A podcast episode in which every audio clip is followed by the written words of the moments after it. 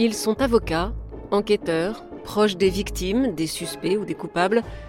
Dans chaque épisode, les voix du crime donnent la parole à un témoin clé d'une affaire criminelle. Mais qui sont les personnages de leur récit, ces acteurs de l'affaire qu'ils ont côtoyés? Victimes, suspects, coupables, policiers ou avocats? Je vous propose de revenir sur leur parcours, d'explorer ensemble leur personnalité et de vous faire découvrir certains aspects méconnus de leur histoire. Je suis Isabelle Choquet. Voici le portrait de Charlène Grodin, tuée par son mari Adrien Rompen.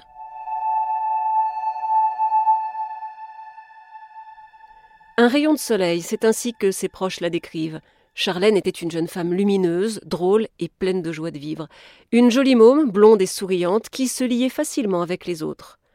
Dans la sandwicherie où elle travaillait à mi-temps, c'était une employée modèle et tout le monde appréciait son entrain et sa gentillesse.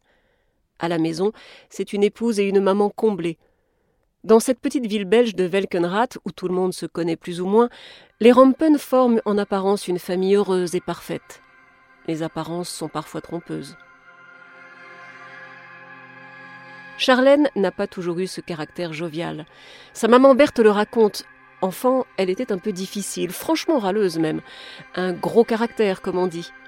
Mais l'enfant grognon a laissé place à une jeune fille splendide et épanouie, particulièrement vivante. Une jeune fille proche de ses parents et qui ne rêve que d'une chose, se marier et fonder une famille. Elle a 19 ans quand elle rencontre Adrien Rompen à l'école de formation des instituteurs. Elle tombe immédiatement sous le charme, un véritable coup de foudre. Il est grand, sportif, plutôt beau garçon. Pour la jeune femme, c'est tout simplement l'homme idéal. Elle est d'ailleurs immensément fière de s'afficher avec lui.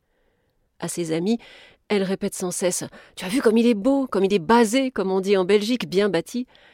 L'apprenti instituteur devient finalement pompier. Charlène a trouvé son prince charmant. Et elle fond de bonheur quand ce beau gosse plutôt séducteur la demande en mariage.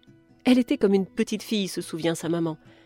De fait, c'est bien son rêve de petite fille qui se réalise. Le mariage a lieu en septembre 2006, quatre ans après leur rencontre. La mariée est magnifique, une vraie princesse. Le conte de fées se poursuit avec la naissance deux ans plus tard de leur premier enfant, une petite fille, puis un garçon trois ans plus tard. Charlène s'épanouit pleinement dans son rôle de maman. Ses enfants sont toute sa fierté et sa joie, la prunelle de ses yeux. Adrien est un papa poule, et de ça aussi elle est très fière.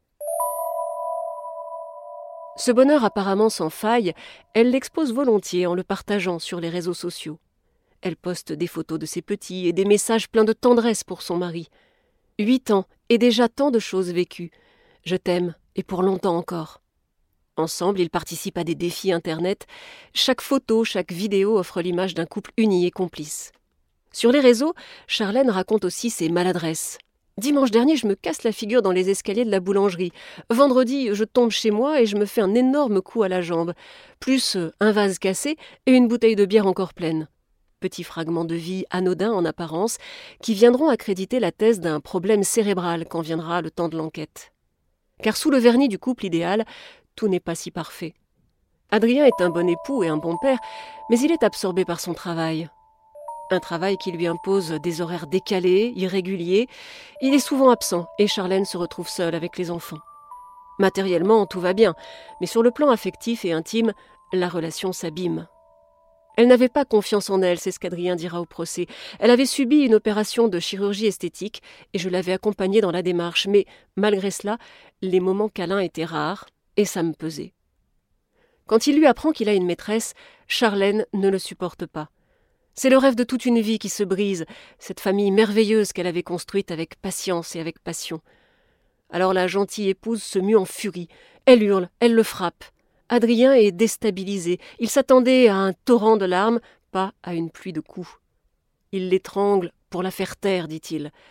Cette fureur de femme bafouée et trahie sera sa dernière révolte. Charlène est transportée inconsciente à l'hôpital d'Aix-la-Chapelle en Allemagne. Son cas est désespéré. Au bout de trois jours, ses parents acceptent que l'on débranche la réanimation. Elle avait toujours dit qu'elle ne voulait pas finir dans un état végétatif. Vivre comme une plante, c'était son expression. Elle aimait trop la vie pour ça. Vous venez d'écouter le portrait de Charlène Grodin. Vous pouvez retrouver tous les épisodes des Voix du crime sur l'application d'RTL, rtl.fr et toutes les plateformes partenaires. N'hésitez pas à nous laisser une note ou un commentaire. À très bientôt.